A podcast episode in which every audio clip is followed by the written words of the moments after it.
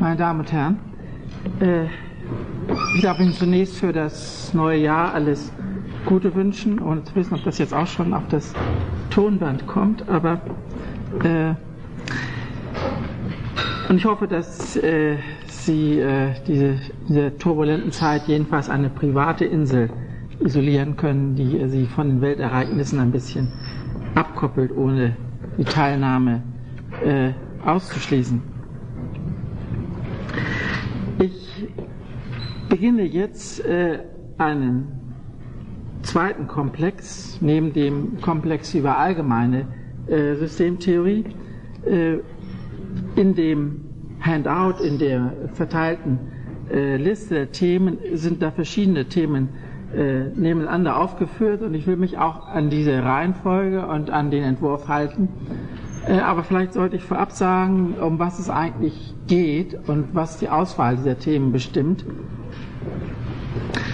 Ich möchte versuchen, das, was ich jetzt im Bereich der allgemeinen Systemtheorie formuliert habe, äh, auf Themen anzuwenden, die in der einen oder anderen Weise für die soziologische oder für die sozialwissenschaftliche Diskussion relevant sind und die sehr oft äh, undefiniert eingeführt werden, äh, so als ob man immer schon wüsste, was zum Beispiel Sinn ist oder Handlung äh, oder Zeit oder Kommunikation oder Erwartung.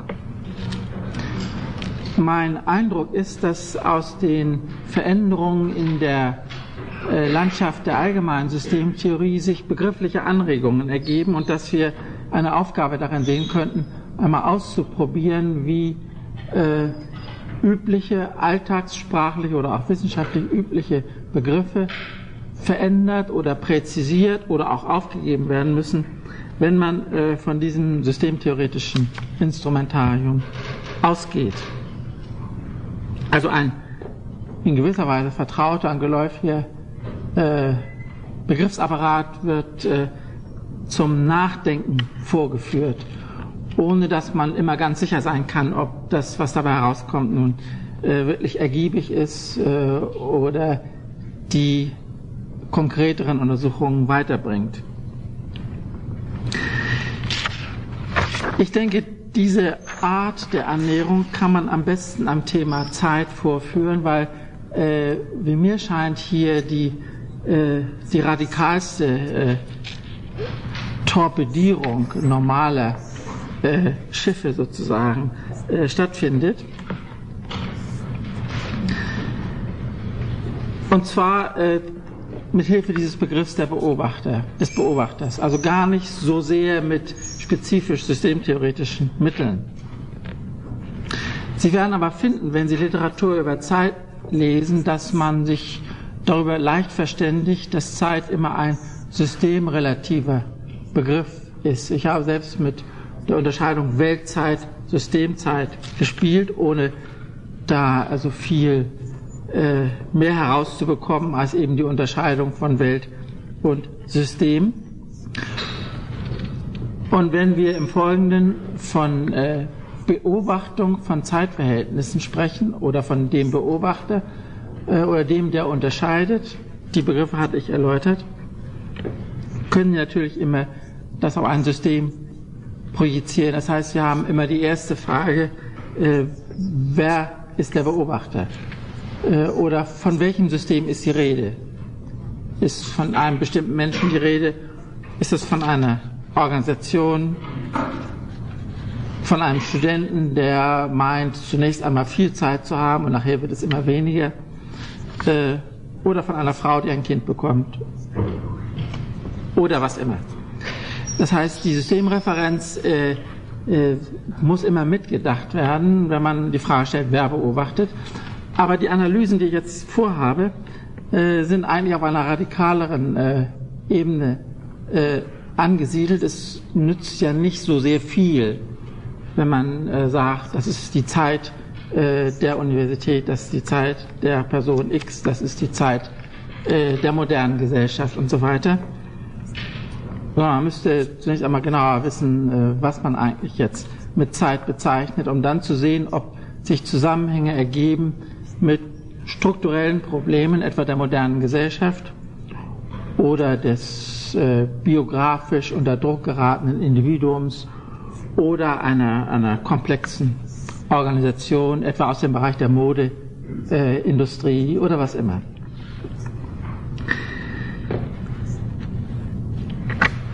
Wenn man ähm, auf den Beobachter abstellt, äh, muss man sich zunächst einmal da erinnern, dass es eine Doppelperspektive ist. Einerseits ist das Beobachten eine Operation, es findet also irgendwann konkret statt. Und die Realität, die beobachtet wird, ist zunächst einmal dadurch garantiert, dass der Beobachter überhaupt beobachten kann.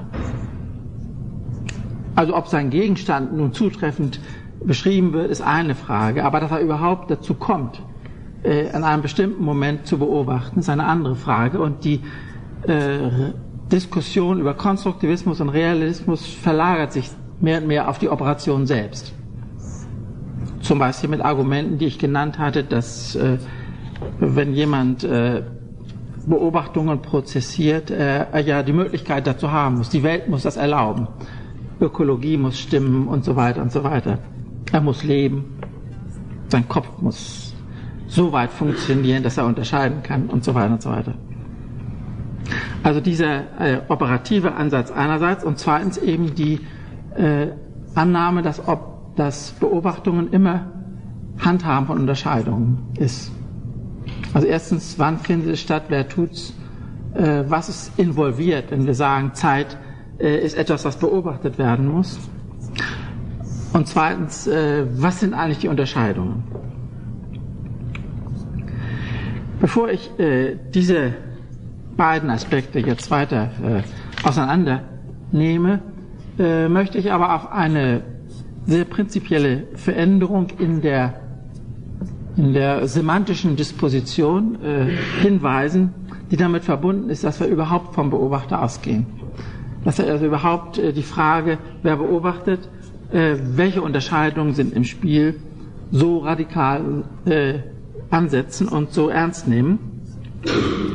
Denn wenn ich richtig äh, unsere Tradition richtig lese, äh, hat man eigentlich zunächst einmal immer anders gedacht. Äh, man hat das, was ich jetzt als Unterscheidung, also als Operation bezeichnen möchte, immer eher als eine Einteilung der Welt gesehen. Und das wirkt sich insbesondere äh, im Bereich der Zeit auf, natürlich auch in dem Bereich der Kategorien, in der Art der Begriffsbildung und so weiter. Aber zunächst einmal werden Sie vermutlich davon ausgehen, dass die Zeit etwas ist. Sie sagen ja, das ist schon vergangen. Und das ist, das Sein, äh, eine große Diskussion der Philosophen natürlich darüber, was das ist, es ist eigentlich bedeutet, weist ja darauf hin, dass irgendwas vorliegt, über das man redet. Und die natürliche Art, damit umzugehen, ist, dass man sich äh, Einteilungen macht. Und im Bereich von, von Zeit ist es äh, dominant vielleicht die Einteilung von Vergangenheit, Gegenwart und Zukunft. Sie werden, wenn Sie zunächst einmal Zeit beschreiben sollen, vielleicht äh, auf diese Einteilung ausgehen, äh, so dass äh, die Sache aussieht wie eine Strecke äh, auf der sich irgendetwas bewegt.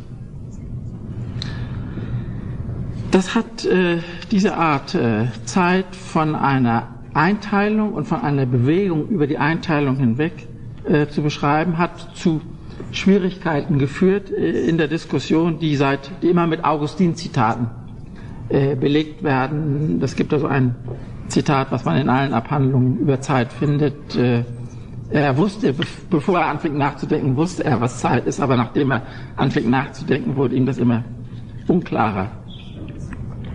Aber offenbar ging die Unklarheit nicht so weit, dass die ganze Idee, dass es eine Einteilung sei, äh, verschwunden wäre.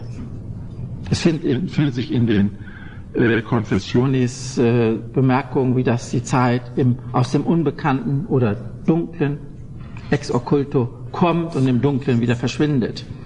Äh, aber dann eine beleuchtete Strecke sozusagen da ist, auf der man sehen kann, da ist Rom geplündert worden äh, und so weiter, da ist Christus geboren, Zeitpunkte festlegen kann.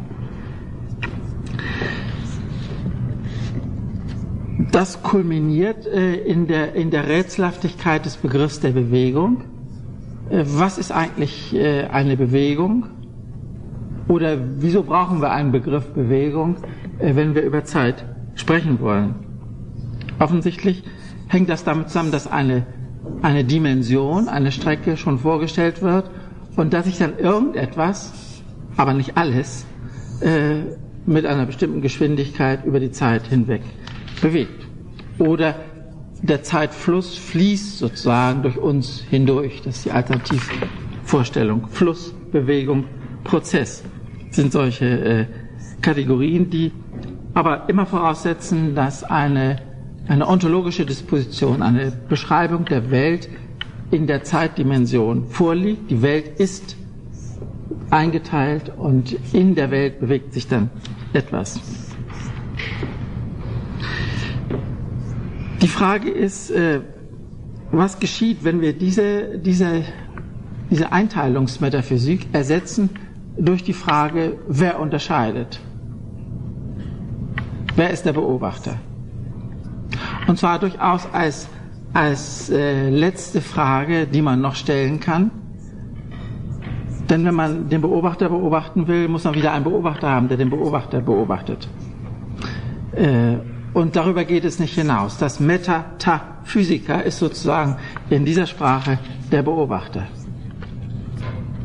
Und das ist einer der Gründe, weshalb ich hoffe, äh, auf, auf soziologische Fragen zu kommen, äh, mit dieser Perspektive, die äh, in den Diskussionszusammenhang der klassischen Philosophen betreut wird, hineinführen. Der Beobachter kann ja dann die Gesellschaft sein. Zunächst einmal will ich aber jetzt von hier ausgehend die äh, Differenz von Operation und Unterscheidung noch einmal verdeutlichen. Wenn man äh, von dem Beobachter ausgeht oder von dem, der Zeit, der zeitlich unterscheidet, äh, kann man als erste Frage stellen, wann geschieht das? Wann geschieht das? Wann wird Zeit unterschieden? Die Frage stellt immer ein anderer Beobachter. Vielleicht der Beobachter, der äh, sich selber äh, beobachten will und sich überlegt, äh, wieso muss ich jetzt gerade zum Beispiel eine Vorlesung halten? Wieso ist gerade jetzt und nicht früher oder später oder nicht schneller und langsamer oder wie immer äh, irgendetwas aktuell? Aber der, der Ausgangspunkt ist ganz allgemein. Zeit ist real lokalisiert in einem Akt, in einer Operation, die irgendwann stattfindet. Und es ist die Frage, wie der Beobachter des Beobachters dann dieses irgendwann äh, beschreiben will. Man muss also immer zunächst einmal einen Beobachter festmachen, den man beobachten will, um zu sehen, wie er, von wo aus er die Zeit einteilt. Das hat, wie mir scheint, eine, eine sehr radikale Konsequenz, die äh, formuliert werden kann äh, in der Aussage, alles, was geschieht, geschieht gleichzeitig. Alles, was geschieht, geschieht gleichzeitig. Der Operateur, der Beobachter, der Zeit beobachtet, tut dies dann, wenn er es tut und tut es nicht, wenn er es nicht tut.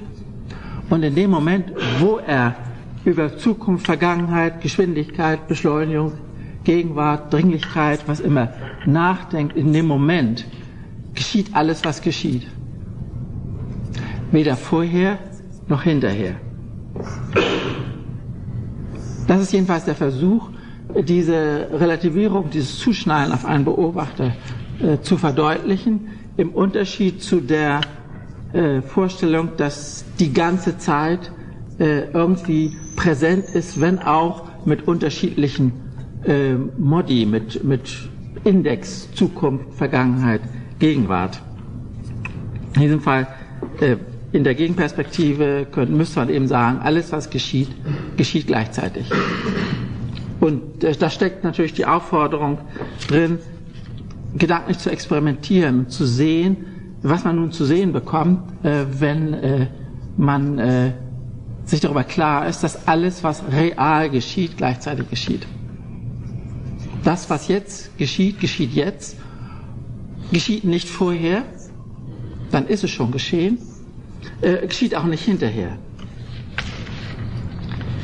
Es gibt relativ wenige äh, ausdrückliche äh, Behandlung dieses Problems. Ich habe einen Vortrag, der im Übrigen in ausgearbeiteter Form in Soziologische Aufklärung 5 abgedruckt ist, Gleichzeitigkeit und Synchronisation, einmal in Wien gehalten, äh, weil ich wusste, dass Helga Nowotny äh, kommen würde und äh, die hatte nun gerade eine Theorie der Ausdehnung von Gegenwart äh, publiziert unter dem Titel Eigenzeit. Äh, die Gegenwart dehnt sich immer mehr aus. Wie man auf die Idee kommen kann, ist äh, mir nicht klar gewesen, weder im Text noch äh, in der Diskussion. Und äh, meine Gegenthese war gerade, nein, im Gegenteil. Wir schrumpfen, wir sind, tun das, was wir tun und schon ist es weg, ist es nicht mehr änderbar, wir können es nicht nochmal tun. Und andererseits haben wir mit einer Zukunft zu rechnen, äh, in der wir noch nicht äh, handeln, noch nicht arbeiten, noch nicht planen, noch nicht disponieren können. Und die anderen auch nicht. Es gibt in der soziologischen Literatur bei Schütz, bei Alfred Schütz, in diese, diesem frühen Buch äh, Der sinnhafte Aufbau der Welt, 1932 die These, dass alle Menschen gleichzeitig altern oder gemeinsam altern, heißt es, glaube ich. Keiner kann, äh, obwohl das gewissen visuellen Fakten widersprechen könnte, keiner kann schneller alt werden als andere. Äh, das heißt, wir leben sozusagen im Gleichschritt, unabhängig davon, wie es uns körperlich geht oder wie dicht und konkret und abwechslungsreich oder langweilig das Leben jeweils ist. Keiner kann jetzt schon in unserer Zukunft sein und uns sagen, pass auf, das passiert dir obwohl es natürlich äh, mehr oder weniger schwer zu erklärende äh, Versuche dieser Art gibt, die Zukunft jetzt schon zu sehen. Und natürlich kann niemand in der Vergangenheit zurückbleiben, was heute besonders tragisch ist. Denn äh, also beispielsweise die 68er Generation äh, hat man das Gefühl, die wären gerne dort geblieben äh, und äh, würden äh, wenn Sie heute auftreten, haben Sie mit einer Vergangenheit zu tun, die für Sie eine Vergangenheit ist. Und wenn Sie zusammenkommen, dann äh, kommen Sie zusammen wie, wie, wie, ja, wie ausgediente Artilleriepferde, die noch einmal, noch einmal den Klang der Trompete hören wollen. Aber es ist natürlich überhaupt nicht mehr möglich, in der Zeit heute zu leben. Und wenn man umweltbewusst lebt, also wenn man über die Zeit hinausblickt und die sachlichen Zusammenhänge sieht, Ideenänderungen, politische Änderungen und so weiter, ist es auch klar, dass man, dass man nicht so tun kann, als ob man noch dort stünde. Das hat eine Bedeutung auch für die gesamte Traditionismus- oder Tradition-Diskussion. Man kann eben die alte Zeit nicht mehr leben. Man kann sich ideologisch bewusst dazu bekennen de Maistre oder andere Autoren aus dem 19. Jahrhundert betreiben Tradition als Ideologie. Das ist eine andere Sache. Das müssen sie aber gegenwärtig tun. Ich glaube also, einer der Punkte ist, dass äh, sich äh, klar werden darüber, dass alles, was geschieht, gleichzeitig geschieht und deshalb äh, keiner im Vorteil oder im Nachteil ist in zeitlicher Hinsicht. Zweit, ein zweiter Punkt, ich komme darauf nochmal zurück, wenn ich auf äh, Organisation zu sprechen komme. Ein zweiter Punkt ist die, die Unkontrollierbarkeit des Gleichzeitigen. Wenn etwas gleichzeitig äh, ist, können wir es operativ nicht erreichen.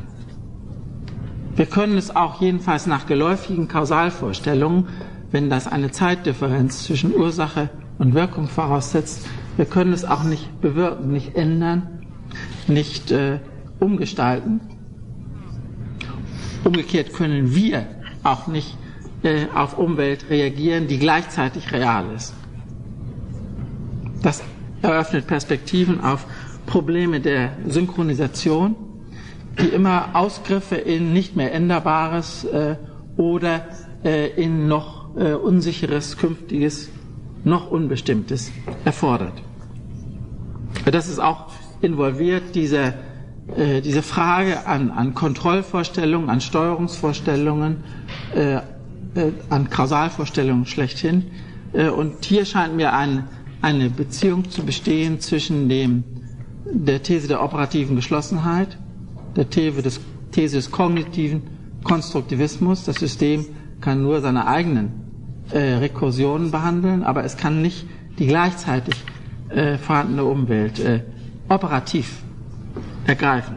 Darüber hatte ich in einer, an einer anderen Stelle unter dem Gesichtspunkt operationale Geschlossenheit äh, gesprochen und wir sehen das hier jetzt in gewisser Weise unter Zeitaspekten noch einmal. Äh, wir können das, was gleichzeitig geschieht, äh, nicht ändern.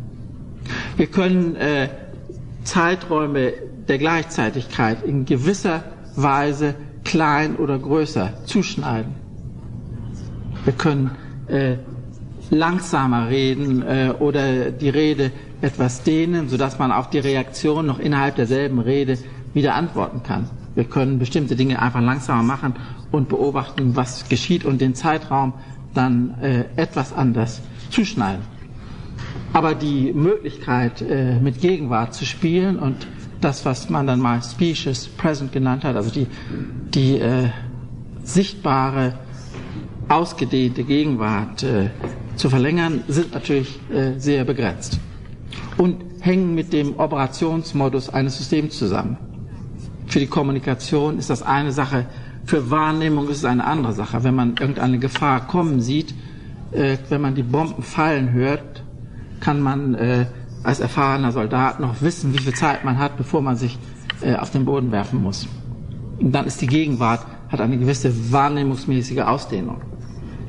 Aber das ändert ja am Prinzip nichts, sondern zeigt nur, dass, die, dass nur eine Variable eingebaut ist, äh, die Ausdehnung, die Kleinausdehnung der jeweiligen Gegenwart.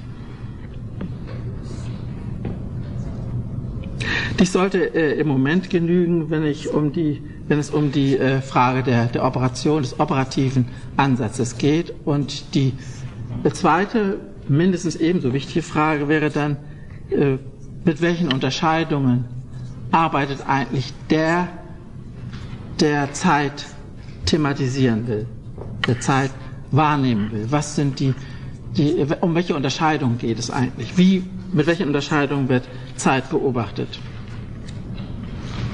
Auch hier äh, Distanz zu dem ontologischen Ansatz einer Zeittheorie, der ja behaupten müsste, dass Zeit etwas ist, was es gibt und dass Theorien über Zeit diesen Gegenstand Zeit entweder richtig oder unrichtig treffen.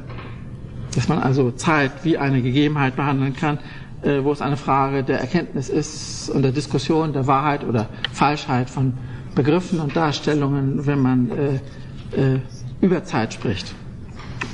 Während vom Standpunkt äh, des Beobachters aus äh, die Frage ganz offen ist, mit welchen Unterscheidungen äh, wird eigentlich Zeit thematisiert. Das liegt auf der Basis von Gleichzeitigkeit noch nicht unbedingt fest. Das heißt, wenn ich sage, alles was geschieht, geschieht gleichzeitig, äh, sage ich noch gar nicht viel über Zeit aus.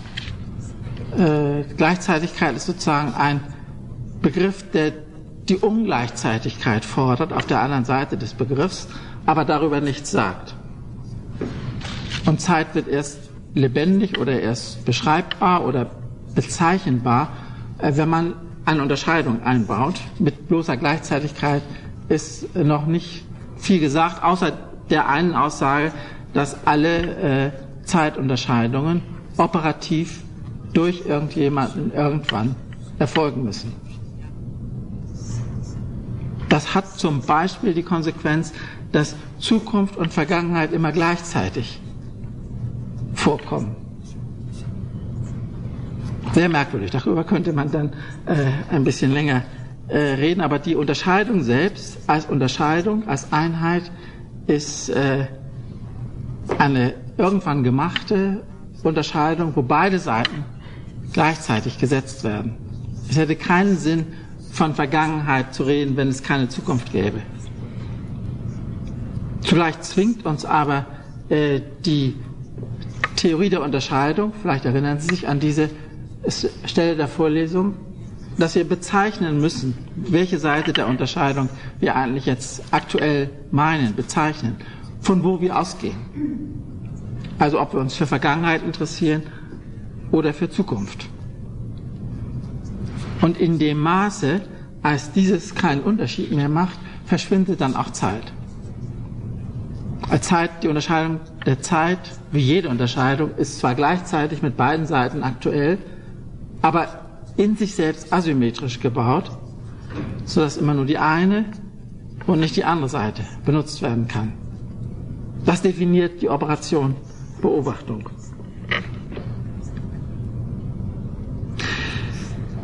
Eine Möglichkeit von hier aus äh, auf äh, Soziologie oder auch auf äh, allgemeine Fragen einer historischen Semantik äh, zuzugehen, ist nun die Frage, welche Unterscheidungen spielen eigentlich eine Rolle?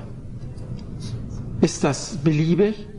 Äh, nie ist eigentlich irgendetwas beliebig. Wenn man sagt, es ist Willkür, welche Unterscheidung man wählt, hat man nur äh, nicht genügend nachgedacht oder die, äh, die nächste Frage nicht ausgearbeitet.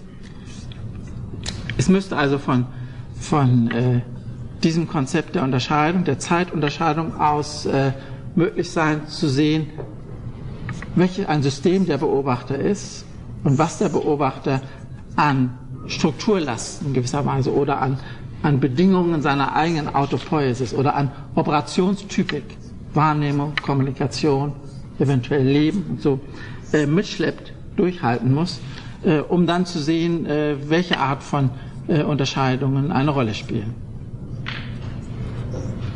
Der erste Schritt ist aber, sich zunächst einmal eine, eine Vorstellung zu verschaffen, welche Unterscheidungen überhaupt eine Rolle gespielt haben.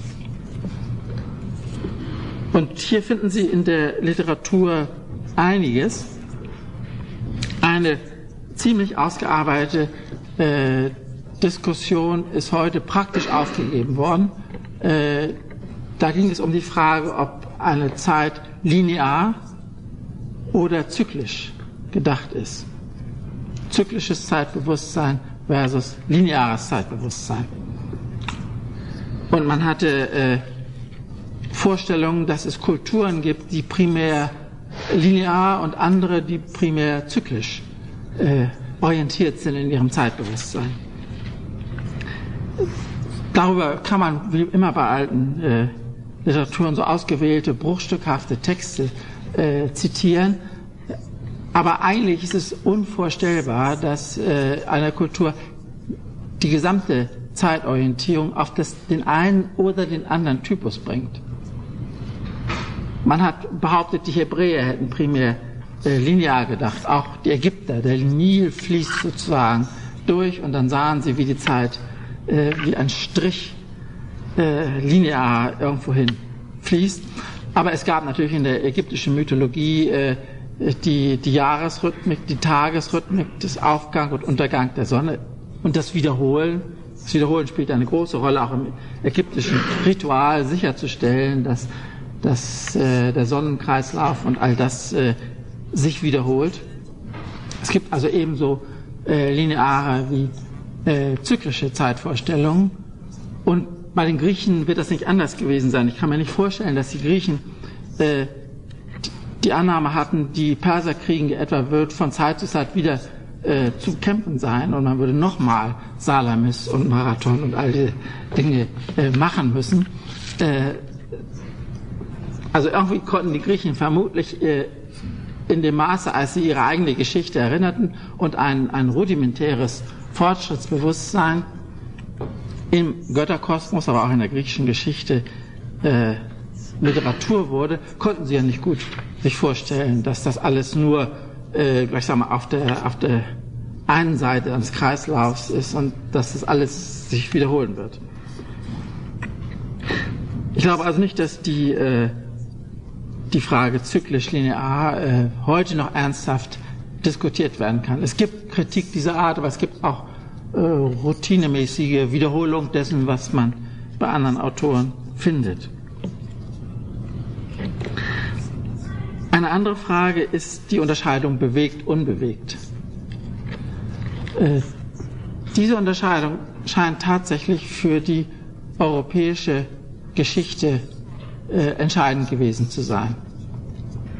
Speziell im Hinblick auf die äh, Differenz zwischen einer göttlichen Realität oder einer göttlichen Beobachtungsweise auf der einen Seite und der menschlichen auf der anderen Seite. Wir sind so daran gewohnt, dass wir, wenn wir die Zeit von der Bewegung hier denken, immer denken, dass irgendetwas Stabiles, sozusagen die Ufer des Flusses oder so irgendetwas äh, da ist und dass wir Bewegung oder Zeit überhaupt nicht wahrnehmen könnten, wenn es nicht gleichzeitig etwas Unbewegtes gäbe, wogegen die Zeit sich verschiebt. Man muss aber auch sehen, dass äh, dies nicht unbe dass es eine spezifische kulturelle äh, Sichtweise gewesen ist, äh, eine historische, vielleicht auch gesellschaftlich bedingte Sichtweise gewesen ist und dass keineswegs alle äh, heute noch zugänglichen Kulturen äh, mit primär diesem Schema bewegt, unbewegt gearbeitet haben. Jan Assmann, der Heidelberger Ägyptologe, hat sehr schöne Untersuchungen über ägyptisches Zeitbewusstsein gemacht und äh, zwei verschiedene Zeitbegriffe, die auch im, im Wort äh, verschieden überliefert werden, so als ob sie eigentlich gar nichts miteinander zu tun hätten, interpretiert als einerseits äh, Resultativität, das, der Umstand des Wortes stammt nicht von mir, also als Ergebnis, Zeit ist sozusagen das, was ein Ergebnis hat, was irgendwann so vorliegt, was irgendwo herkommt und jetzt so ist, wie es ist. Und Virtualität, also Möglichkeit. Das könnte man äh, als Unterschied von Zukunft, äh, von Vergangenheit und Zukunft lesen. Ich weiß nicht, ob das die, das Material überfordern würde, aber jedenfalls kann, konnte man sprachlich, äh, musste man optieren, von der Sprache her gesehen, welchen Ausdruck man nahm, ob man die Zeitdimension eher im Hinblick auf das, was dazu geführt hat, dass jetzt äh, ein bestimmter Zustand erreicht ist, eine Stadt gebaut ist, ein äh, König gestorben ist oder was immer, äh, oder ob man Zeit im Hinblick auf die, äh, die Unsicherheit des Kommenden, die Chance, die Möglichkeit, das noch zu Tuende äh, thematisiert. Und was man, wenn man nun also in das Material wirklich einsteigen könnte, äh, oder die Leute noch befragen könnte. Was man nun äh, wissen möchte, ist natürlich immer dann, wie hängt dieses beides miteinander zusammen?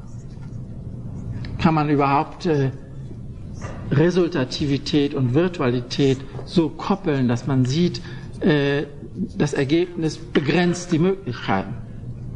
Oder die Möglichkeiten sind dadurch gegeben, dass wir zum Beispiel eine Technik entwickelt haben, eine Schrift haben oder dass äh, eine neue Göttergeneration uns mehr Freiheit gibt und dergleichen. Also Frage, die ich nicht beantworten kann, die man aber stellen kann, wenn man auf diese Unterscheidung achtet, sind das einfach verschiedene Aspekte der Welt, die nichts miteinander zu tun haben? Oder gibt es, so müsste es Gedanken über die Einheit äh, der Zeit geben? Und soweit ich die Arbeiten von Assmann verfolgt habe, ist äh, die Entwicklung zu einem Einheitsbewusstsein, zu auch einer Symbolik äh, des Zusammenfassens verschiedener Situationen, etwa Geburt und Tod äh, oder Aufgang, Untergang, äh, ist eine sehr allmähliche Leistung, die im Wesentlichen narrativ vollbracht wurde, aber nicht zu der äh, begrifflich-theoretischen Durchdringung der Einheit des Differenten geführt hat. Aber ich spreche hier über etwas, äh, wofür ich gar nicht kompetent bin, nur äh, um die Aufmerksamkeit darauf zu lenken, dass äh, die abendländische Tradition äh, eine Spezifik hat, die man nicht äh, als selbstverständlich, äh, als mit dem Zeitbewusstsein gleichsam geboren oder als, als essential äh, jeder Art von Zeitvorstellung äh, verstehen sollte. Was diese abendländische Tradition auszeichnet, bewegt, unbewegt, diese Unterscheidung, ist äh, die Möglichkeit, äh, sich vorzustellen, sich eine Einheit vorzustellen, und zwar in Gott selbst, im aristotelischen unbewegten Bewege. Es gibt also eine Instanz, die selber unbewegt ist, die sozusagen äh, die Gesamtheit aller Bewegung und alles Unbewegten zu verantworten hat oder beobachtet äh, oder aus sich heraus entlässt oder schafft, wie immer. Das heißt, es gibt oberhalb der Differenz von, von äh, bewegt und unbewegt noch wieder eine Einheit. Und das kann dann mit, mit Modellen der Emanation, also die, die Einheit des Unbewegten, äh, lässt aus sich heraus eine Zweiheit von bewegt und unbewegt. Sie selbst ist immer unbewegt, aber sie macht, sie macht die Differenz zwischen bewegt und unbewegt. So wie das Ich bei Fichte die Differenz zwischen Ich und Nicht-Ich aus sich heraus entlässt. Und das kann dann als eine Kosmologie äh, ausgearbeitet werden. Also was man hier zumindest sieht, äh, ist die, äh, die Möglichkeit, über die bloße Disjunktion oder die bloße qualitative Verschiedenheit von Zeitaspekten äh, hinauszugehen und die Frage zu stellen, mythologisch oder auch dann natürlich philosophisch, äh, wie, äh, wie war es ursprünglich, was ist der Anfang und wie entsteht eine, eine Differenz und welche Konsequenzen hat das für unsere heutige Situation. Müssen wir also die Zeit als etwas äh, spezifisch Menschliches ansehen und ist Gott jenseits aller Zeiten und äh, ist Gott jemand, der alle Vergangenheit und alle Zukunft gleichzeitig sieht, also von der Gleichzeitigkeitsaussage äh, vor ein paar Minuten. Hier müsste man dann sagen, für Gott ist die gesamte Zeit gleichzeitig oder seine Präsenz ist, ist äh, dauert so lange, wie die Zeit überhaupt dauert. Das sind Aussagen, die sich natürlich in der Theologie äh, so finden. Und man kann, wenn man jetzt eine wissenssoziologische Analyse anknüpfen würde, könnte man sich fragen, äh, welche, welche Gesellschaft beschreibt äh, Zeit in dieser Weise? Was ist, wird sozusagen auf die Seite des Unbewegten oder des Unbewegbaren gerückt? Und was ist im Bereich des Bewegten? In der, in der üblichen, teils aristotelisch, teils platonischen Tradition sind die, die Wesenheiten gehören zu den Konstanten und die Geschichte beispielsweise gehört äh, zu den Bewegten.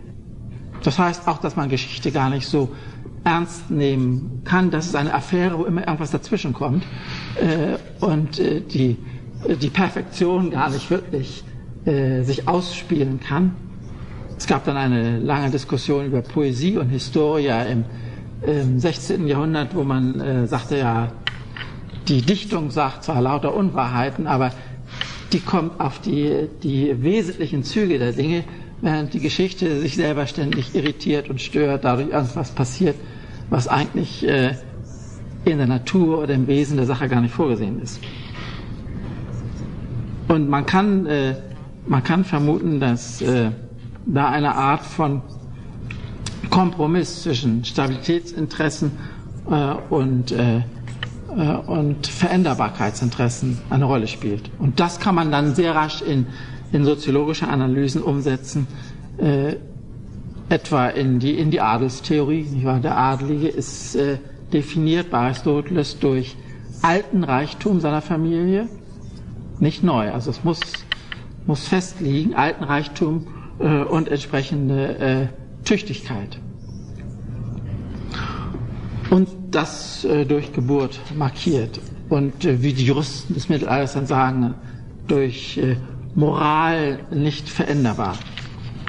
Es gab Diskussionen über Adelsverlust, wenn man also über Infamie, wenn man irgendwelche Dinge tat, die, äh, die also das Ansehen zu sehr schädigten, verlor man sein Adel. Aber die juristische Prüfung dieser Infamie war so kompliziert, dass man mehr oder weniger aus praktischen Gründen davon abgesehen hat und entsprechend Adel sozusagen als eine Konstante, die mit Geburt gegeben ist, äh, ansah. Und dann äh, über politische Nobilitierungsmechanismen Zeit wieder eingeführt hat. Aber die ganze Diskussion äh, spielte immer noch mit diesem, nicht mit Zukunft und Vergangenheit so sehr, sondern mit äh, beständig und variabel. Und die Frage war, äh, wie weit also alltägliches Verhalten äh, variabel, äh, Variabilität in den Adel hineinbringt. Ein Adel, Adeliger durfte zum Beispiel nicht Handel treiben. Aber was macht er, wenn er seine Ernte verkaufen muss im Oktober? Er verliert er dann für drei Wochen seinen Adel und nachher hört er wieder auf und ist schwierige Frage. Nur um anzudeuten, dass äh, eine ganze Kultur von einem unbefragten Hintergrund bewegt, unbewegt, invariant, variant aus äh, Probleme erzeugt, mit denen sie dann also ihre Realität selbst äh, äh, sich verständlich zu machen versucht. Und natürlich, wie man gerade an diesem Beispiel des Adels sieht, äh, äh, immer beide Seiten berücksichtigen muss.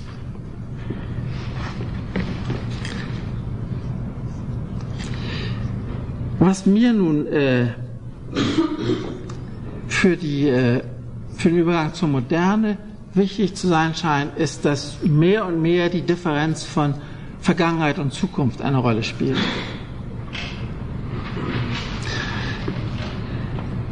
Es gibt Diskussionen, die auch ein bisschen überholt sind schon, äh, die behaupten, es gäbe Völker, äh, die überhaupt gar keine Zeitbegriffe hätten in ihrer Sprache, also zum Beispiel gar nicht Zukunft und Vergangenheit zum Ausdruck bringen können. Es gibt auch äh, Diskussionen für die indogermanische Sprache, die Frage, ob unser Präteritum, unser Aurist, unser Imperfekt, unser Futur, äh, unser äh, Futur, äh, unser vergangenes Futur äh, überhaupt ursprünglich Zeitmodi gewesen sind. Äh, und das ist äh, ein Terrain, auf dem man also äh, viel suchen und, und wenig finden kann, wie mir scheint, weil es natürlich sehr schwer ist, in die Zeit der Entstehung dieser Sprache zurückzugehen. Warum ist der griechische Aurist eine Ak vergangene Aktivität, nicht ein vergangener Zustand, wie das Perfekt, verschwunden? Warum im Griechischen nicht verschwunden, im Lateinischen verschwunden? Bloß weil die Griechen da ein S reingemischt hatten, die hatten das mit S und das S ist immer so schwer zu überhören in, in der Sprache und deswegen ist er erhalten geblieben. Äh, oder gibt es andere Gründe? Ich will mich auf dieses Terrain äh, gar nicht äh, einlassen. Ich denke nur, dass äh, die alle Untersuchungen auch ethnografischer Art, die Zeitbewusstsein als vollständig sprachabhängig gesehen hatten, Hopi Indianer hatten angeblich keine Zeit und so. Äh, da muss man dann immer sehen, wie sie das Zeitverhältnis, was sie natürlich hatten, äh, anders ausdrückten, etwa über Konditionalformen oder über Markierung von typischen. Zum Melken bin ich wieder zurück. Äh, würden wir ja auch noch sagen können, falls wir etwas zu melken haben. Also die, die Markierung von Zeitpunkten mit typischen Ereignissen, wo jeder weiß, das findet dann dann statt. Also Konditionalformen sind quasi Formen, in denen Sprache äh, zum Ausdruck gebracht wird. Dem liegt äh, vermutlich die äh, tiefste oder, oder elementarste Unterscheidung des Vorher und Nachher zugrunde.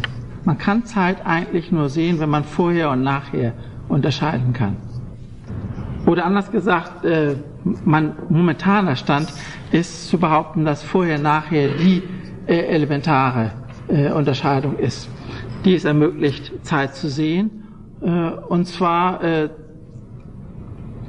zunächst einmal natürlich in Bezug auf, auf jetzt, auf den Moment, was ist von heute aus gesehen oder von jetzt aus, von dieser Stunde aus gesehen nachher, was ist vorher, aber auch mit der Möglichkeit der Verschiebung, dass man sich vorstellen kann, äh, wenn man ein Ereignis rekonstruiert, etwa einen Unfall oder eine, eine Straftat vor Gericht äh, oder was immer, äh, was war denn vorher und was war nachher?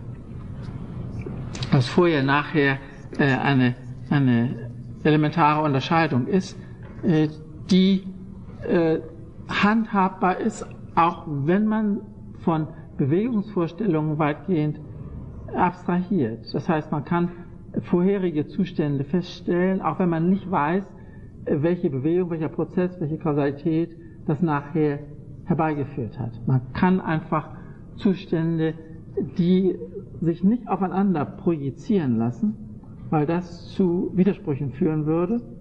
Ich kann nicht zugleich hier sein und äh, in meinem Zimmer telefonieren und äh, dies und jenes tun.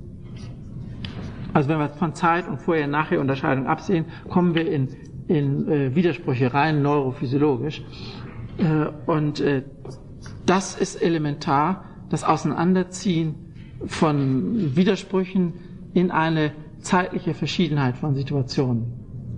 Und wie mir scheint, unabhängig davon, ob man äh, nun sich vorstellen kann, wie das kausal auseinander hervorgeht oder welche Prozesse die Situation verknüpfen. Wenn man diese Differenz von vorher nachher nicht hätte, äh, würde auch eine Kausalfrage oder ein Prozess gar nicht als, als das, was verbindet, äh, aktuell werden. Gerade wenn man äh, diese Unterscheidung vorher nachher so elementar ansetzt, sollte man Wert darauf legen, die Unterscheidung von Zukunft und Vergangenheit äh, noch äh, davon Distanz zu halten. Das heißt, es kann eine Fülle von äh, äh, alltäglichen oder auch in der, in der Literatur vorfindlichen Situationsbeschreibungen geben mit Vorher-Nachher äh, äh, ohne dass im Zeitbewusstsein Zukunft und Vergangenheit äh, eine besondere Prominenz erlangt. Wie ich das äh, begrifflich sauber auseinanderhalte, äh, ist mir nicht so vollständig klar. Ich kann das machen, äh, wenn ich den Husserlschen Begriff des Horizontes ansetze. Das heißt, wenn ich auf vorher denke und dann denke, dass vor dem Vorher ein anderes Vorher war und so weiter und so weiter. Dann komme ich auf einen, Husserl nennt das Horizont. Das heißt, ich kann nie das Ende erreichen. Aber es kann immer weitergehen in einer spezifischen Richtung mit der Unterstellung, dass alles, was im nächsten Schritt erreichbar ist, auch wieder bestimmbar sein müsste. Denn nur der Horizont hat eine Art Unendlichkeit, wie die Metapher eben sagt, der verschiebt sich.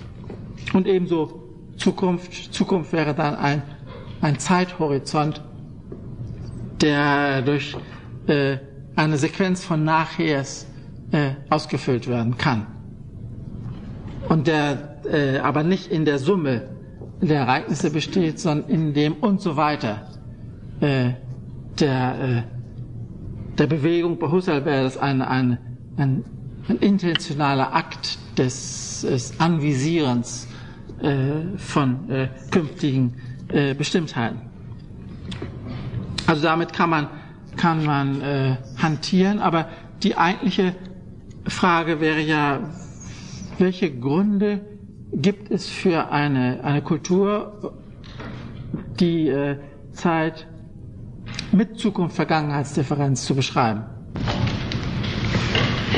Also von dem, von dem Vorher-Nachher äh, überzugehen in eine globalere Perspektive. Äh, von einer bestimmten Gegenwart aus gibt es äh, eine Vergangenheit und eine Zukunft. Ich denke, dass dies äh, in einer bestimmten äh, Weise immer vorkommt, äh, wenn man nicht, also überhaupt nur die Zukunft als ein Einzelereignis äh, sieht, dass aber in der, in der modernen Gesellschaft diese Unterscheidung Vergangenheit, Zukunft aus erkennbaren Gründen dominant geworden ist. Und zwar deshalb und in dem Maße umso mehr, als sie davon ausgehen, dass äh, die Zukunft anders sein wird als die Vergangenheit. Wenn also die Invarianzen, dass die durchlaufenden Unveränderlichkeiten abnehmen, bis man schließlich äh, nichts, was man kennt, äh, für zukunftsstabil hält. Und es nur eine Frage ist, in welchen Zeiträumen sich das ändert. Wir äh, halten nicht einmal den Menschen äh, äh, als Wesen für zukunftsstabil. Entweder äh, bringt er sich um oder alle auf einmal äh, oder er erzeugt äh, gentechnologisch genuid äh, ähnliche Wesen mit überlegenen Eigenschaften und verschwindet dann in der Konkurrenz mit diesen eigenen Erzeugnissen. Äh, alles ist äh, in gewisser Weise denkbar und die Frage ist nur, äh, wie viel Zeit wir noch, wie viel humane Zeit wir noch äh, vor uns haben. Oder da es Zukunft ist, vielleicht passiert es auch nicht. Aber die, äh, die Möglichkeit, mit stabilen, mit Unmöglichkeiten zu arbeiten, mit, mit Notwendigkeiten zu arbeiten, mit Invarianten zu arbeiten, nimmt deutlich ab. Und zwar, das hat Blumenberg in einer schönen, sehr langatmigen Untersuchung gezeigt, auch innerhalb des Lebensabschnitts des Einzelnen. Dass wir äh, also in einer etwas längeren Lebensphase so viel Veränderung sehen, äh, dass wir äh, das extrapolieren zu der Annahme, äh, irgendwann wird mal alles anders sein. Und in dem Maße, als dies, äh, dies geschieht, äh, ist äh, die Beschreibung der Gesellschaft äh, oder überhaupt der Zeitverhältnisse, auch des individuellen Lebens mit äh, der Differenz von Zukunft und Vergangenheit äh, äh, praktisch erzwungen. Bewegt, unbewegt ist eine Frage, wie lange die Zeiträume sind, äh, die man in Betracht zieht. Kurzfristig erscheint vieles als stabil, langfristig ist es nicht mehr stabil. Und sehr viele äh, typisch neuzeitliche Strukturen äh, sind auf diesen Modus umgestellt worden. Also beispielsweise die Vorstellung der, des menschlichen Lebens von der Geburt weg, von der Herkunft weg zu einer Karriere. Oder überhaupt das Biografiebewusstsein. Dass man Selbstbiografien schreibt, dass man Biografien anderer schreibt, und zwar nicht nur unter dem Gesichtspunkt, äh, zu zeigen, welche außerordentlichen Menschen sie gewesen sind. Alexander, was er alles erobert hat und, und wie er sich in einzelnen Situationen immer wieder als Alexander gezeigt hat, äh, sondern äh, als eine Biografie, wo bestimmte Optionen äh, getroffen waren und dann Vergangenheit wurden und davon musste man dann ausgehen. Also historisierte äh, Biografien. Das wäre ein, ein Beispiel. Aber natürlich ist auch die Französische Revolution ist ein Signal gewesen für die Selbstkönige, äh, selbst in Frankreich, mit diesem herrlichen äh, Versailles und äh, der, äh, dem absoluten Staat in seiner Perfektionsform. Selbst da bedarf es äh, ein paar kleiner Unruhen und schon stürzt alles zusammen. Die ganze Ideenwelt wird ausgetauscht. Zeitgenossen, die das bemerken, äh, registrieren auch gleich diese, diese Konsequenzen, äh, äh, die das für das Zeitbewusstsein hat. Also bei Novalis beispielsweise habe ich irgendwann mal gefunden, aus der Zeit der stabilen Formen sind wir heraus. Wenn man also, wenn die französische Revolution möglich war, dann ist äh, eigentlich im, zumindest im gesellschaftlichen Bereich äh, alles möglich.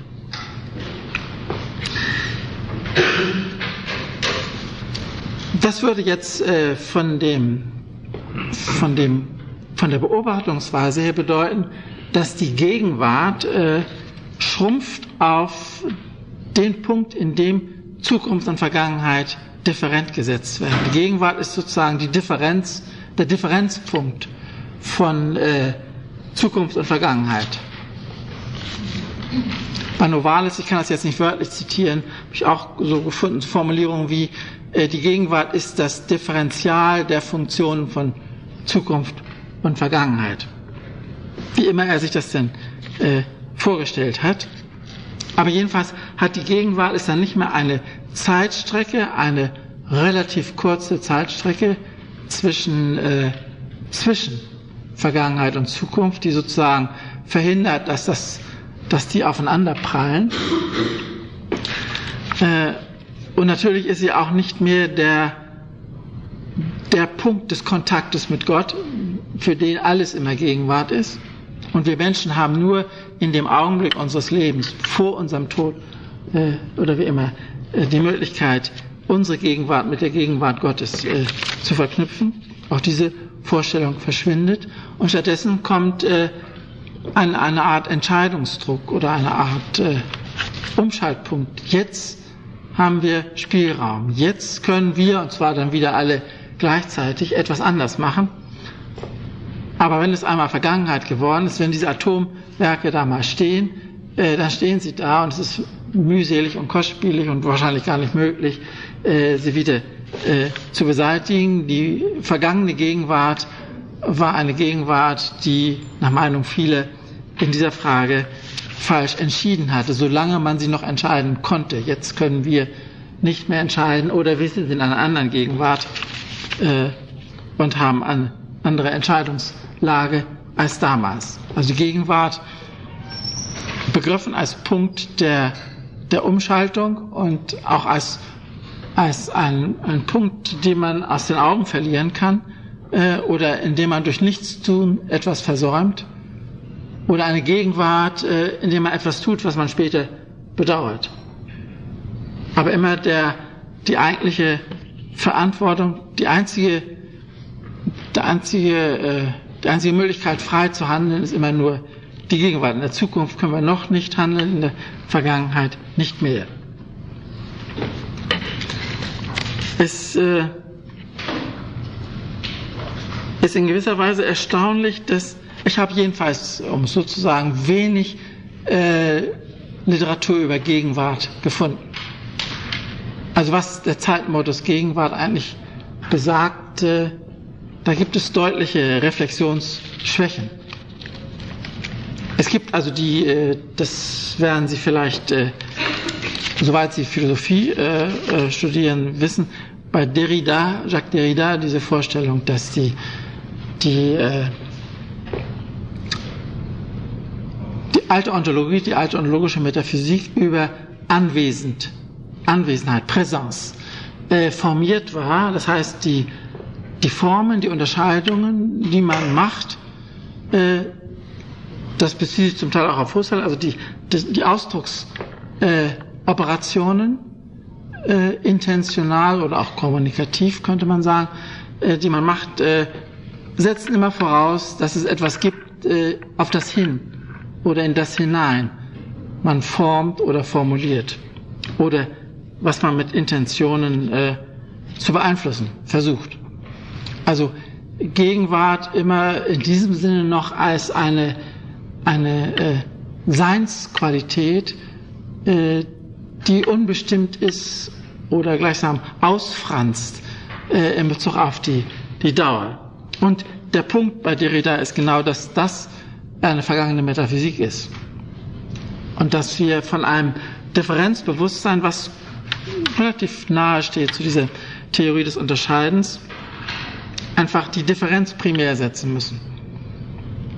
Und dass äh, die Gegenwart äh, eigentlich immer nur äh, die andere unbekannte Seite unserer Operation ist. Ichnos in, im, im griechischen Sinne wird mal genannt. Das heißt, wir wir können etwas tun, äh, aber das, was Gegenwart in diesem alten Sinne war, ist die, die Abwesenheit dessen, was wir jetzt sozusagen äh, von Angesicht sehen können. Das hat mit, äh, mit äh, der Vorstellung zu tun, dass alle Differenz im Wesentlichen Operation ist, äh, dass sie also Verschiebung der Differenz ist dass wir keine Differenz stabil halten können, sondern äh, ständig wechseln müssen, indem wir ein Objekt, dann dies, eine Unterscheidung, dann eine andere thematisieren. Das läuft über das Wortspiel äh, Difference, Difference, äh, einmal mit A geschrieben.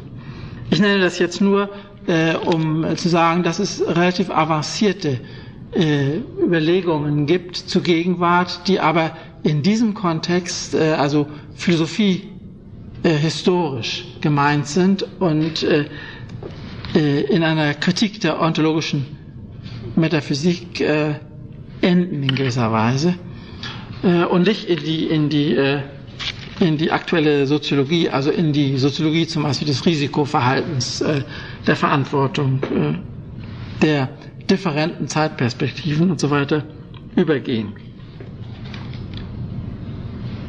Aber man könnte sich als Forschungsprojekt vorstellen, dass es äh, attraktiv wäre zu sehen, wie viel äh, gegenwärtige Unruhe, wie viel gegenwärtige äh, Stressphänomene, wie viel Überlastungsphänomene, sei es in der individuellen Karriere, sei es in der, äh, in der Sicht auf die Gesellschaft oder auf die Ökologie oder auf die Technik, damit zusammenhängt, dass wir wenig Zeit haben, in der wir überhaupt etwas tun können.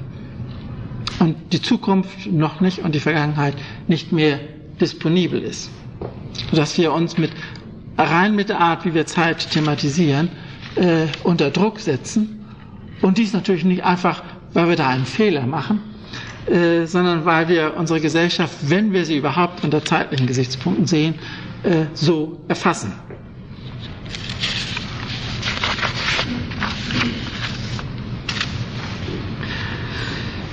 Bei all dem, äh, und das ist ein, ein letzter Punkt äh, zu diesem Zeitthema, bei all dem äh, müsste man dann neu durchdenken, äh, wie eigentlich äh, jetzt Synchronisationsphänomene behandelt werden müssen.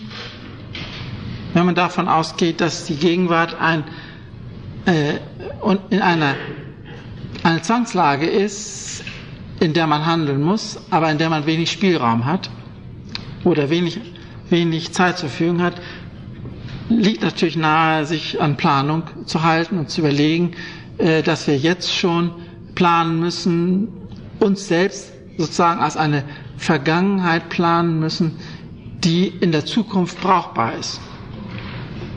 Dass wir also immer äh, eine Mehrheit von Zeitverhältnissen uns überlegen müssen, dass wir ständig äh, die Gegenwart, äh, die gegenwärtige Gegenwart unterscheiden müssen von den zukünftigen Gegenwarten, die noch unbestimmt sind, für die wir jetzt dann eine Vergangenheit sein werden. Die ganze Zeit wird also reflexiv in sich selbst hineingespiegelt und das als, als Planungsmentalität äh, nicht so sehr nur, das ist ja geläufig, als historische äh, Perspektive. Die Historiker waren äh, eigentlich im 18. Jahrhundert äh, schon so weit gewesen zu sehen, dass die Geschichte äh, unsere Vergangenheit ist, also eine nationale Geschichte zum Beispiel, äh, aber äh, für die damaligen äh, unter Umständen ganz anderen in der Gegenwart äh, der germanischen Stämme ganz andere äh, Bedeutung hatten. Rückblickend gesehen ist die Gegenwart eine Gegenwart mit einer anderen Vergangenheit und einer anderen Zukunft, als wir sie heute haben. Sodass äh, der, wie man dann sagt, der Zeitgeist äh, seine eigene Zeit konstruiert, seine eigene Geschichte konstruiert, was natürlich Möglichkeiten bot, nationale äh, Geschichten zu machen, aber auch Weltgeschichten oder, oder Ideengeschichten, immer vom Standpunkt einer bestimmten, äh, bestimmten Zeit aus gesehen. Und eben einrechnen, dass die geschichtlich beschriebenen Zeiten äh, von anderen Gegenwarten aus gesehen waren. Also auf der Ebene ist das äh, ist das äh, eigentlich Kulturgut. Das ist üblich in Historikern, auch wenn sie das nicht so kompliziert äh, formulieren.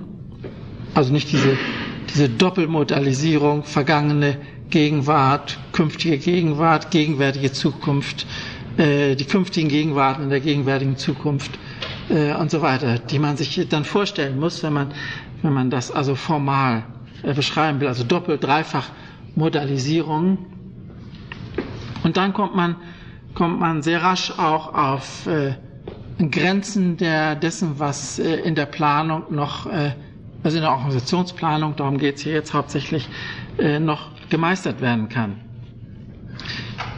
Zumindest äh, wenn man das sprachlich äh, exakt formulieren will und äh, einen Organisationsmenschen fragt, was ist denn, welche Vergangenheit für welche gegenwärtige, für welche zukünftige Gegenwart willst du jetzt eigentlich sein? Da ist er zunächst mal verwirrt und ist nicht gewohnt, so zu denken. Faktisch läuft aber eine normale Projektplanung, Großprojektplanung natürlich auf diese Weise.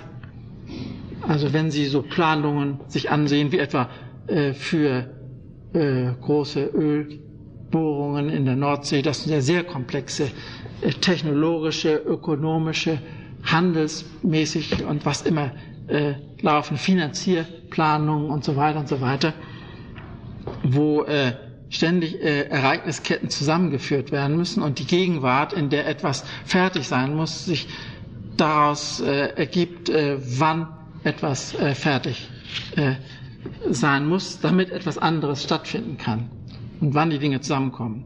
Also ständige äh, äh, Überlegung, was in einer bestimmten äh, Zukunft äh, nicht mehr veränderbare Vergangenheit äh, ist. Und natürlich ergeben sich aus diesen Planungsproblemen äh, auch genauso gut die Möglichkeiten, Planungen zu stören oder, äh, oder äh, quer zu schießen oder, oder Zeitlücken oder Zeitprobleme in der Planung zu benutzen, um irgendetwas äh, zu bewirken.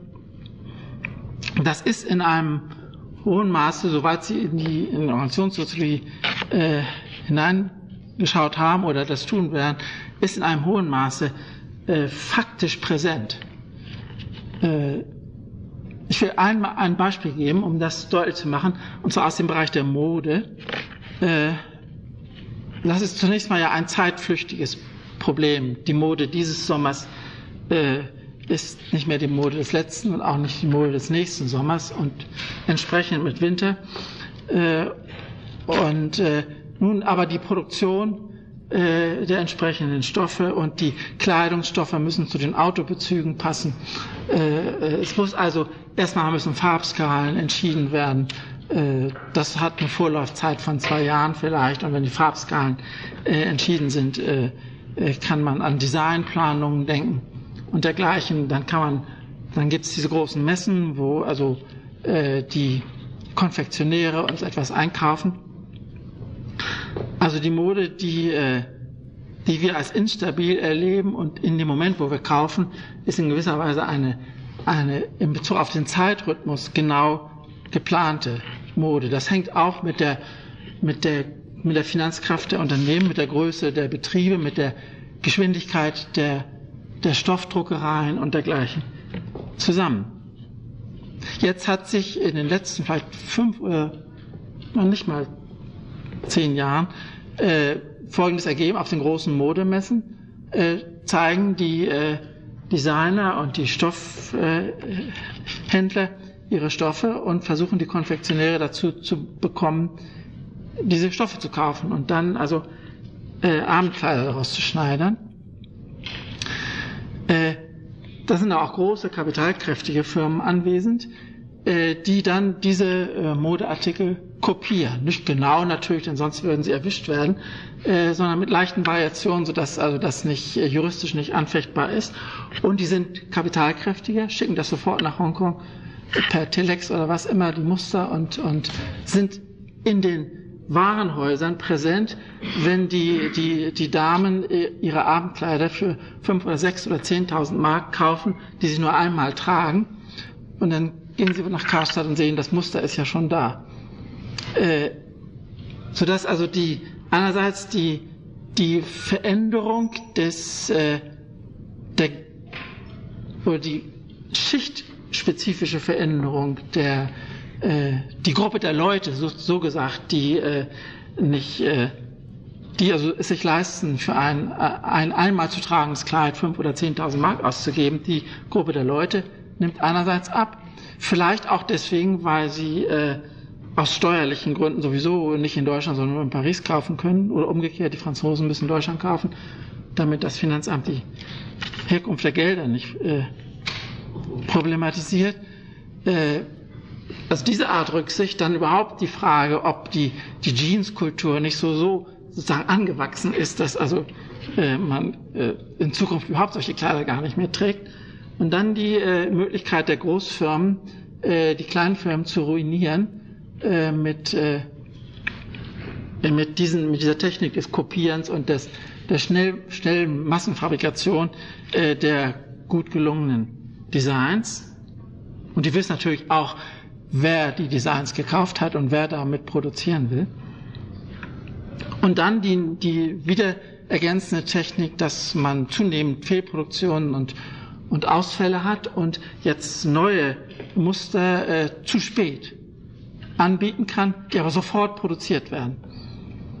Das heißt, derjenige, der sich falsch eingedeckt hat oder nicht beliefert wird oder aus irgendwelchen Gründen mit Informationen äh, bedeckt wird, die ihm seine Entscheidungen für ungünstig äh, erscheinen lassen, der kann sich jetzt noch äh, sozusagen in einem Zeitpunkt, wo es schon zu spät ist, äh, eindecken. Und wenn man also so ein, das sind Entwicklungen, die sich in wenigen Jahren äh, abgespielt haben. Äh, und da sieht man, wie, äh, wie mit Zeit kalkuliert wird äh, und nicht mit der Zeit, die Soziologen beschreiben, wenn sie Modephänomene als unstabil beschreiben.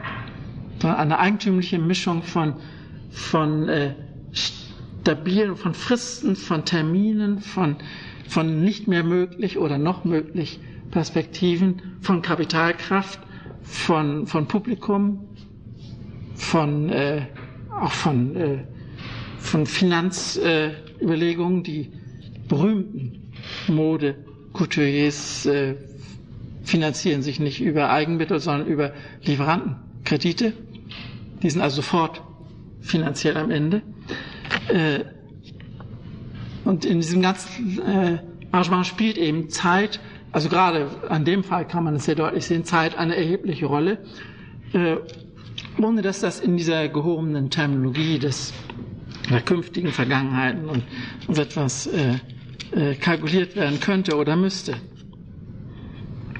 Aber äh, die, äh, das Interessante ist, dass äh, die Zeitperspektive unter spezifischen Gesichtspunkten äh, in die Unternehmensplanung und in die Marktplanung eindringt. Das wird für Sie nichts Neues sein, wenn man in der Zeitung liest, dass die Japaner schneller ihre Automodelle wechseln als, als wir und dass das als ein, ein Können gesehen wird, äh, worüber man natürlich auch wieder anderer Meinung sein könnte. Also Zeitgewinn, Zeittempo, Veränderung als eine, eine Marktstrategie äh, ansehen. Dazu kommt dann noch ein, ein, ein zweiter Gesichtspunkt, dass man äh, die zunehmende Durchsetzung äh, von, von äh, Zukünften mit Fristen und Terminen äh, bedenken muss, die dazu führt, dass man bestimmte Sachen nur noch bis dahin machen kann und später nicht mehr. Und dass äh, die ganze Rangordnung der Wichtigkeiten und Werte äh, dabei äh, äh, verloren geht oder jedenfalls stark modifiziert wird.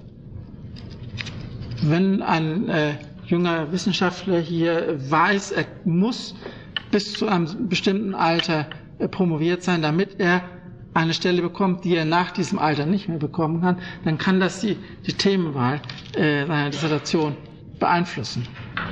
Und natürlich, äh, wenn wir unsere Vorlesung zu einem bestimmten Zeitpunkt halten müssen, dann können wir sozusagen eine halbe Stunde vorher nichts mehr Sinnvolles anfangen, äh, weil wir äh, dann unter dem Zeitdruck stehen, jetzt reicht die Zeit nicht mehr, um äh, etwas äh, Langfristigeres zu tun. Das heißt, die, die Zeitperspektiven drängen sich in die äh, Sach, äh, sachlichen Wichtigkeiten, in die Wertpräferenzen ein. Und die, die ganze Wertdiskussion äh, wird in eine Sphäre von Allgemeinheiten geschoben, äh, wo nachher im Alltag äh, eigentlich ganz andere Faktoren entscheiden, unter anderem äh, die Frage, wie viel Zeit habe ich und äh, äh, wann kann ich bestimmte Sachen nicht mehr oder noch nicht tun. Ein äh, letzter Punkt hierzu. Äh, ich meine, dass man äh, die Zeitüberlegung auf der Ebene der Organisation ebenso wie die Zeitüberlegung auf der Ebene der individuellen Karriere von den gesellschaftlichen Zeitdimensionen äh, unterscheiden muss. Dass wir also, wenn wir eine Zeittheorie machen, also beobachten, wie andere Leute Zeit beobachten oder andere Leute, das können Personen sein oder können soziale Systeme sein, was wir dann äh, differenzieren müssen, und das ist der Punkt, mit dem ich angefangen habe, wen wir eigentlich beobachten. Und dass die, äh, äh, dass dies äh, vor allen Dingen erfordert einerseits die äh, Gesellschaftsperspektive, zweitens die Organisationsperspektive und vielleicht die, die individuelle, individuelle Lebensperspektive äh, getrennt zu sehen, um auch zu sehen, wie, äh, wie das ineinander übergeht oder wovon wechselseitige Bedingungen abhängen.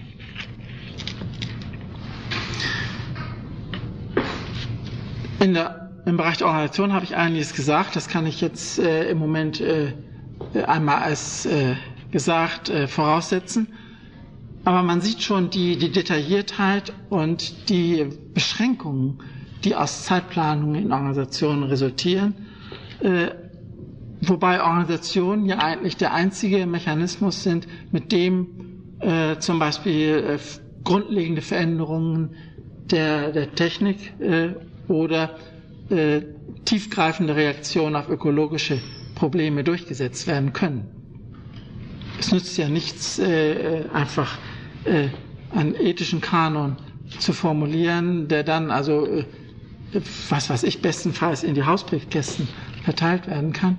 Äh, man muss immer sich eine Organisation vorstellen, die äh, das äh, in, in ihre Zeitplanung äh, umsetzt und da ergeben sich äh, so viele, auch unabhängig von der, von der Frage der Wichtigkeit äh, eines bestimmten Anliegens, so viele Beschränkungen, dass es von außen schwer äh, übersehbar ist, äh, was äh, eigentlich technisch, ökonomisch, organisatorisch machbar ist. Ich erinnere mich an eine Diskussion in, in Linz, äh, da ging es um diese Föst Alpin AG, die also Kokereien und, und Stahlindustrie haben und äh, die wegen ihrer Umweltverschmutzung natürlich angegriffen wurden und dann sowohl von Wien als auch von der Stadt Linz aus praktisch unter Druck gesetzt wurden und bestimmte äh, Arrangements in Bezug auf Verminderung des, des Ausstoßes machen sollten.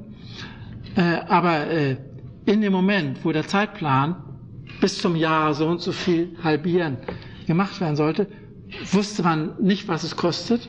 Man konnte also auch die Finanzforderungen, die waren in den roten Zahlen damals, nicht äh, fixieren. Man wusste auch technologisch nicht, wie es gemacht werden sollte. Man musste so über den Sinteranlagen so, so Platten, an denen die, äh, die Abgase aufsteigen und dann diese Platten konnten entweder meistens chemisch so präpariert sein, dass sie Schwefel abfingen, zum Beispiel. Äh, aber man wusste nicht, äh, wie man die Platten reinigen sollte, chemisch äh, oder, oder mechanisch durch Schütteln. Man äh, wusste nicht, wie lange die Platten halten bei A oder B an Reinigungsverfahren. Es gab äh, natürlich die Wissenschaftler wissen sowas sowieso nicht. Äh, da konnte man nicht irgendeinen einen, äh, Absolventen eine eines physikalischen oder chemischen Studiengangs anstellen und sagen, er sollte in seinen Büchern nachlesen, da stand das nicht. Äh, die Firmen haben, Großfirmen haben Kontakte. In Pittsburgh wurde an ähnlichen Problemen gearbeitet, aber in Linz äh, hatte man dann eine Arbeitsteilung gemacht. Wir experimentieren so, ihr experimentiert so. Aber die Frage der Haltbarkeit der Platten, die Frage, was mit dem ganzen Produktionsvorgang geschieht, äh, wenn die Platten ausgewechselt werden, und so weiter und so weiter. Das war alles völlig unklar und vorher das explodierte der Kostenrahmen und die zeitlichen Zusagen konnten nicht äh, eingehalten werden. Dann natürlich viel, viel Aufregung, äh, aber wenn man, je näher man äh, die Dinge so von der betrieblichen Seite her betrachtet, umso deutlicher wird äh, es, äh, oder hat man die Versuchung, die, die sich beschweren, an den Platz zu setzen und zu sagen, ja, wie würdet ihr das dann äh, eigentlich machen, wenn ihr es, wenn ihr es selber machen müsstet. Bei dieser Situation des, äh, der Ungewissheit nicht nur der, der Technologie und des Finanzrahmens und natürlich der organisatorischen Möglichkeiten. Man hatte die ganze Kokerei äh, in eine äh, also das, die Koks wurden nicht mehr auf offene Loren geladen, sondern wurden verdeckt, äh, automatisiert äh, äh, aus der Kokerei wegtransportiert. Das befreite die, die äh, äh, Luft von den, von den Abgasen. Äh, andererseits, und es war, gab die Möglichkeit, Arbeiter zu entlassen, massenweise, die das uns immer mit Schaufeln gemacht hatten. Äh, aber wird man die Arbeiter los oder wird man sie nicht los? Äh, kurz, also diese ganzen, äh, das hängt wieder mit dem Finanzplan zusammen. Ein Teil der Kosten wollte man über Entlassungen reinbringen, was auch nicht gern gesehen wird. Äh, die Frage, wo explodiert etwas politisch und wann, äh, ist unübersehbar. Und ich denke, dass hinter dieser äh, allgemeinen Zeitperspektive, dass wir sowohl in der Technologie als auch in der ganzen ökologischen Politik äh, sehr schnell, sehr tiefgreifend ändern müssen, immer dann äh, diese Art von organisatorischen Umsatzproblemen äh, zu sehen sind. Ich will nicht, äh, will nicht behaupten, dass das dass da kein Spielraum für bessere oder schlechtere Lösungen sind, aber die Zeitperspektiven, die wir durch die ökologische Realität diktiert bekommen äh, und die Zeitperspektiven, die in einer rational geführten Organisation üblich sind äh, und die Zeitperspektiven, die ein Politiker hat, äh, um äh, in seiner Legislaturperiode, in seiner Amtsperiode, äh, in der Zeit, der Aktualität eines Skandals, beispielsweise, ich erinnere an Salzgitter, ich weiß nicht, ob Sie das noch erinnern, äh, wie viel Zeit hat man, um auf einen Skandal zu reagieren? Und äh, da kommt so viel zusammen, dass äh, man den Eindruck hat, dass die Zeitdimension äh, eine der äh, entscheidenden Aspekte äh, auf all diesen Ebenen ist, auf der Ebene der, der Organisation ebenso wie auf der Ebene der Gesellschaft, ebenso und erst recht auf der Ebene der, des ökologischen Kontextes, der gesellschaftlichen Wirklichkeit.